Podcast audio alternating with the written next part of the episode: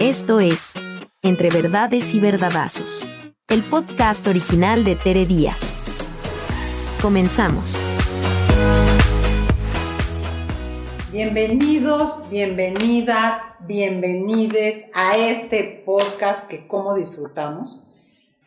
Ah, cómo trabajamos, pero cómo disfrutamos. Verdades y verdadazos. Un episodio más con una persona especial y el tema, no les voy a decir tanto la persona primero porque se va a creer, pero voy a decirles el tema, que es maltrato milenario escudriñando la violencia y sus aristas. Hoy está conmigo, con nosotras, con ustedes, con todos, Adriana Segovia Urbano, que no trajiste tú, siempre se cuelga una U, hoy no la trajo, no la podrán ver, a ver si para la próxima te la traes. Y les voy a decir quién es. Aparte de ser una amiga querida, Luego les digo que más, hoy no. Aparte de ser una amiga querida, Adriana estudió la licenciatura de Sociología en la UNAM y la maestría en terapia familiar en el ILEF. Ahí como la ven, muchas de nuestras terapeutas y nuestros terapeutas de psicoterapia en la montaña fueron sus alumnos, fueron sus supervisados. Ahí se las dejo. Actualmente forma parte de la, bueno, fue presidenta del ILEF, fue, fue, la jefa de, la jefasa de, de cabina. Muchas cosas, Muchas cosas, es muy famosa, pero se hace la sencilla. Actualmente forma parte de la Comisión de Igualdad y Equidad de Género del Instituto de Investigaciones Jurídicas de la UNAM. Adriana, bienvenida. Ay, un gusto, un gusto, la verdad, como que hasta sentí que nos tardamos un poco. Ay, ay, el reclamo ante todo, ¿eh? Tienes que hablar más fuerte porque si no te va a estar molestando Susana. Ante todo, el reclamo, pero así nos llevamos, no se preocupe. Este tema de la violencia, que cómo le hemos dado vuelo a la hilacha, porque es un tema que nos une desde muchos lugares, que nos ha hecho reflexionar como personas, como profesionistas, como madres, como hijas, etcétera, etcétera. Y hoy vamos a hablar de la violencia de género. Y hicieron también mi escaleta, que lo voy a leer, porque la verdad el equipo trabaja muy cañón y yo voy a leer de este trabajo colaborativo. La violencia de género ha sido y sigue siendo una de las manifestaciones más claras de la desigualdad, subordinación y de las relaciones de poder de los hombres sobre las mujeres. La violencia de género es aquella que afecta de una u otra manera a las mujeres por el mero hecho de ser mujeres. Es atentar contra su integridad, libertad y dignidad. Algunos tipos de violencia que se ejercen en contra de ellas, de nosotras, son física, sexual y psicológica. Pero en este capítulo, en este episodio, vamos a hablar de tipos de violencias, de causas, etcétera, etcétera, etcétera. No hay duda, Adriana, que, bueno, sobra decir las noticias, eh, los avances en cuanto a leyes, etcétera, etcétera, nos dan cuenta de una situación, bueno, ¿qué decimos los porcentajes en México, ¿no? De feminicidios, y, y síguele a las burlitas, ¿no? O sea, nos vamos a los extremos, que vivimos una situación permanente, cotidiana, invisibilizada, no nombrada, no resuelta, sufrida de violencia. Y a mí me gustaría primero darte las gracias de que estés aquí. Yo, yo te presenté pues lo mejor que pude, ¿no? Pero no sé si tú quieras decir Ay, algo ya, ya, ya como Deja ver. Se molesta de que le eche piropos. Solo deja ver, a ver si sé responder. A las preguntas. Es que ella quería que le dieran las respuestas. O sea, la invitamos para que ella conteste. No es posible. Adriana, ¿cómo definirías tú el concepto de violencia de género ¿Qué pueden vivir las mujeres? Eh, me gusta decir que primero veamos siempre la violencia en el sentido más amplio y luego por qué hay que señalar la violencia de género. Entonces, primero... Me gusta mucho esa distinción, me parece importante. Y te digo por qué.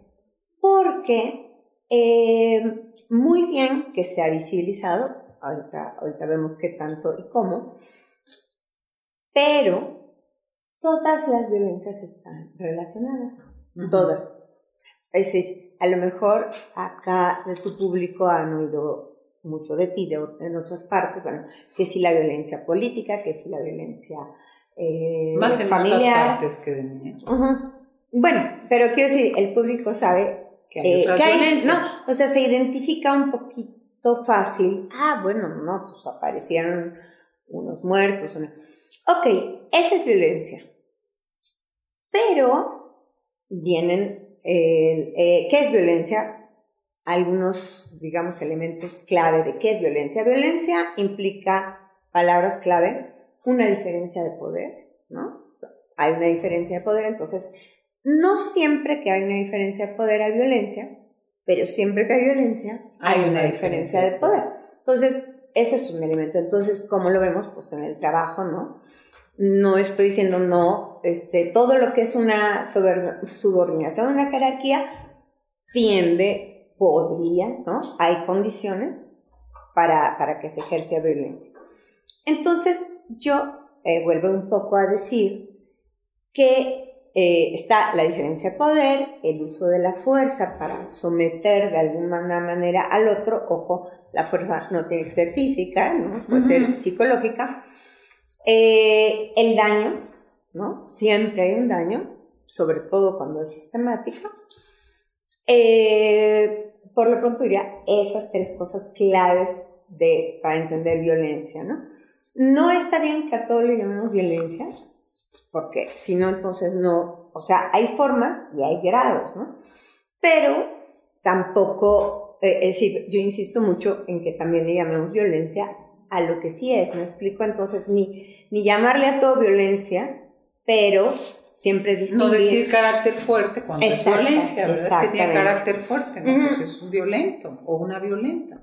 Exacto. Entonces paso al género porque la violencia de género, como bien dice, como bien, como bien te lo prepararon, El equipo, tiene que ver con cuestiones de cuando tienes una violencia que se ejerce por la razón de tu género, que en este caso es, eh, estamos hablando de las mujeres, pero género, eh, eh, el 90% estamos hablando de las mujeres, pero género al final también tiene que ver con que violenten a la gente por su identidad sexual, ¿no? Totalmente. Entonces, eso también es violencia de género. Entonces, quizá eh, hoy en este podcast que estamos hablando de pareja, es muy claro, hablemos de las parejas mayoritariamente heterosexuales, pero también hay violencia en las, en las, en las parejas eh, no, no heterosexuales. ¿Por qué hay que decir esto? Porque eh, yo les pido que si, me, que si hago una generalización, pues como que de todos modos este, veamos como las precisiones. ¿Qué quiero decir? Que acostumbramos mucho a hablar cuando decimos violencia de pareja, estamos imaginando un hombre y una mujer, y sí es cierto por estadística que la mayor parte de la violencia está ejercida de los hombres hacia las mujeres, dice ahí milenariamente, ¿no? Pero, mm, eh, ¿por qué es tan importante mencionar el concepto de violencia de género? Porque, eh, porque lo que ha existido eh, históricamente es una desigualdad social en el estatus de hombres y mujeres. Yo hoy oigo, oigo en el 2022 que todavía gente dice, ¿cómo? Mm, No voy a hablar de algo muy concreto, pero dice, ¿cómo, ¿cómo va a tener ese puesto si es mujer, por ejemplo? ¿no? No, y yo te digo un dato, el 5% de la propi- propiedad privada está en manos de mujeres, el 95% de hombres. O sea, es, es, es espeluznante. O sea, el 5% de la propiedad privada está en manos de mujeres. Ya no hablemos los altos puestos directivos. O los sueldos. Los ok. Ok, entonces, si aceptamos que históricamente ha habido esa desigualdad, bueno, pues hay quienes desde el activismo, desde el trabajo con la gente, desde las políticas públicas, pues hemos, porque me sumo a esa, a esa contigo, a esa construcción, pues de un mundo más igualitario, ahorita digo más igualitario para llegar a lo igualitario, porque la igualdad, justamente así como la diferencia de poder, siempre hay el riesgo de que este aplaste al otro, pues eh, cuando hay desigualdad de género Hay en una más- hay relación, más pues hay más posibilidades que posibilidades que. Troya, Y, y las cosas que dices tú, que eh, cuando, cuando pensamos en poder, cuando la gente dice, ¿qué es eso, qué es eso de la diferencia de poder? Eh, en, en, una, en un grupo que trabajaba de mujeres, dijo, es que mi, mi marido me dio permiso de venir, ¿no? Esa, por ejemplo, o sea, diciendo que lindo mi marido, ¿no? Es buena gente. Sí, me da él, no, él no es macho. Me da permiso de venir. Bueno, el sol, la sola idea de que uno tendría que tener el permiso de alguien te dice que hay una diferencia de poder, en que está basada en cada pareja, pues puede ser el dinero, puede ser la educación, puede ser el poder, ¿no? De una familia, o sea, una, una serie de características que hablan de una diferencia. A mí, a mí me gusta siempre, uso esta metáfora de las cartas, ¿no? Si tú tienes 10 cartas, estás jugando algo, pues tienes muchas más posibilidades. Y el poder tiene que ver con esos eh, recursos, incluso privilegios, etcétera, etcétera, que te permiten hacer más jugadas y que el otro, la otra, el otro, pues está más difícil que haga una tercia si tiene tres cartas y yo tengo diez. Entonces ahí incluimos género, sexo, raza, clase, eh, educación, educación eh, etcétera, y todos los etcéteras que quieras. Eh, hasta racismo, Raza, por eso lo dije, etcétera, etcétera. Entonces, si yo tengo más cartas, puedo, puedo decirte toca, toma una, te doy dos, pero normalmente el abuso de poder es, pues, te va a hacer, te, te, va a ganar siempre, o sea, tienes las de perder. ¿no? Y eso es muy claro porque se invisibiliza el tema del poder. Y por eso, otra vez van a hablar de empoderar a las mujeres. Ay, qué, qué antiguo tema. Ya. Bueno, es que todavía faltan cartas.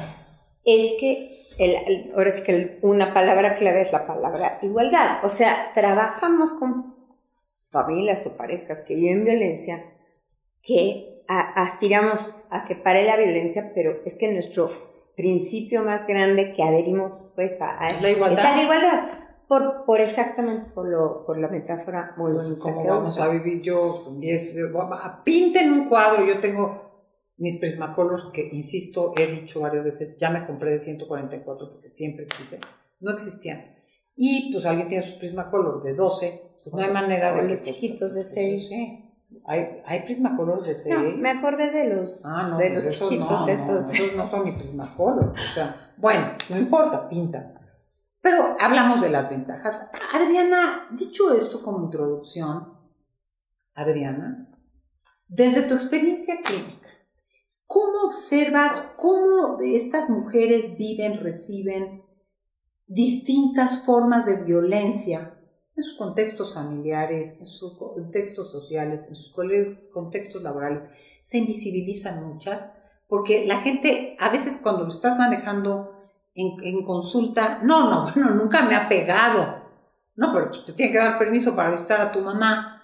Entonces, no hay la conciencia, como tú dices, no se ve y no se nombra y por tanto nunca sobrará, ¿sabes hasta cuándo? Pues hasta que haya igualdad, ¿verdad? Claro. Entonces nunca sobrará que la sigamos eh, nombrando e iluminando, ¿no? Como mira, eso que acabas de decir tú que la interrumpiste y la callaste y dijiste tú ni sabes, bueno, eso es una violencia y tiene que ver con la diferencia de poder entre ustedes, ¿no?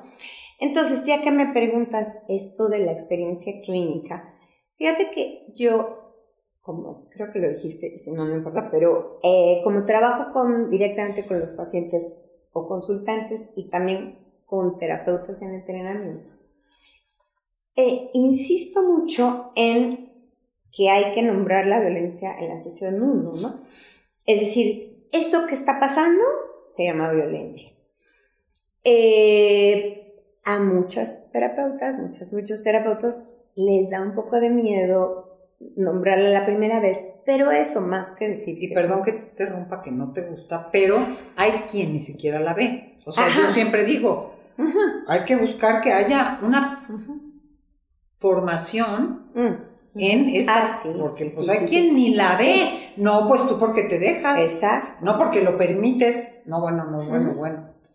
Entonces, digo, nombrarla. Luego, luego enojadota, ¿eh? Yo, Las dos. Pero tú lo disimulas más. La, la es, nombrarla, pues es una. Ahora, como la nombro, la nombramos desde nuestra profesión, pero en, en, en todo eh, lo que, en todo nuestro trabajo, pues insistimos en señalarla. Entonces, hablo, por ejemplo, del modelo, que, que, que es un gran tema de origen de la violencia, que es multifactorial desde luego. Pero fíjate que hay algo de lo invisible que es esto. El modelo tradicional, vamos a decir, ¿no? De el hombre proveedor, ay, la mujer, qué linda se va a quedar a cuidar a los niños, todos vamos a ser una familia muy feliz porque este, cada, quien sus puestos, cada, quien sus puestos, todos vamos a ser felices. ¿Cuál es el problema? ¿No? Pues una y otra vez, una y otra vez. Yo digo, obvio, pues, mm, pues respeto, ¿no? Respetamos la decisión que cada pareja tenga de si tengo hijos, los cuido, quién los cuida. O sea, eso desde luego que es respetable. Pero todos los días comprobamos que ese modelo va dejando a las mujeres en una súper desventaja lo, lo vemos de caso a caso, caso con caso. ¿Por qué? ¿No? Porque eh, vienen a los 10 años de casados y cuentan, ay, ¿por qué si hicimos un plan tan bonito, por qué tenemos este problema? Entonces, bueno, sí, seguimos, nos seguimos, nos separamos. Pero fíjate qué pasa cuando en una mujer, lo que pasa es que es, esa situación ya es una situación de desigualdad de desigualdad y de poder, ¿no? El que está afuera, la que está adentro, el que gana, a ver si te doy el dinero, a ver si quiero, a ver si estoy de la vacación, va tu mamá, va la mía, Ajá. Le damos, cansado, hazlo tú. Le damos dinero a mí, a, tu familia y a, la mía no, no la ayudamos. O, sea, ¿sabes? Todas Derivan mil cosas. ¿Y en qué, y en qué está basada? Pues en la diferencia de, del poder que está en el dinero y en lo doméstico y lo de afuera. Totalmente. Y simplemente la exposición al mundo, te voy a decir porque yo siempre digo, si la vida es un maratón, entonces no falta quien dice, pero es la reina del hogar. Sí, pero tú, por más que entrenes para correr en el hogar, no vas a ganar el maratón, ¿eh? O sea, los maratones se entrenan ni siquiera en las caminadoras, ¿eh? Se entrenan corriendo en muchos lugares. Entonces, Podrá ser hermoso tu castillo, tu hogar, todo es perfecto, pero pierdes condición, Adriana. Piénsalo como, como un maratón. Pierdes condición física. A la hora que tienes que correr, no falta la persona que se divorcia, no falta cosas donde cuando te vuelves, ya no digas que es gran y grave lo que se pierde en la convivencia y lo que pierde la pareja. ¿eh? Y eso yo no voy a contar mi vida algún día en carne propia. Yo siempre dije, pero si me casé tan pareja con el papá de mis hijos y nunca dejé de trabajar, pero bajé ritmo y dejé de trabajar en, fuera. Bajé ritmo y trabajaba desde mi trinchera. Cuando te das cuenta, ya perdiste condición. A la hora que hay que correr, no, pues otro tiene un cardio, un... No, pues no hay manera. Y empieza como, esta cosa milenaria, como puso el maravilloso equipo con el que estamos trabajando, se me fue hasta la voz, eh, de veras milenaria, porque claro que entonces, de una manera suave, sutil, el cuento de hadas, ya nos chingamos. Claro, entonces cuando te están platicando, no, digo, nosotros nos enteramos o nos vamos dando cuenta, ah, pues este es un modelo tradicional, ¿no?